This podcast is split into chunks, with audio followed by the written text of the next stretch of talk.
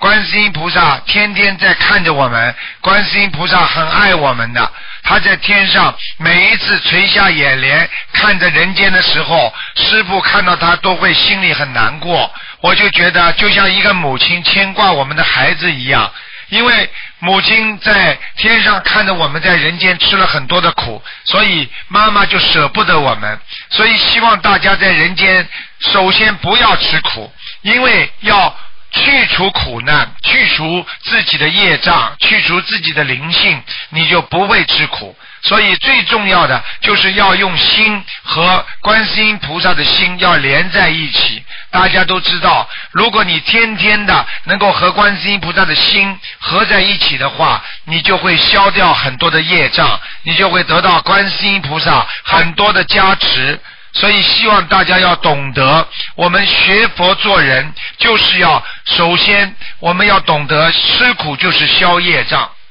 我们能够消去这些业障之后，我们的心会越来越平静。我们一定要懂得，在人间只有念经学佛，我们的境界才会提高，我们才会脱离六道轮回。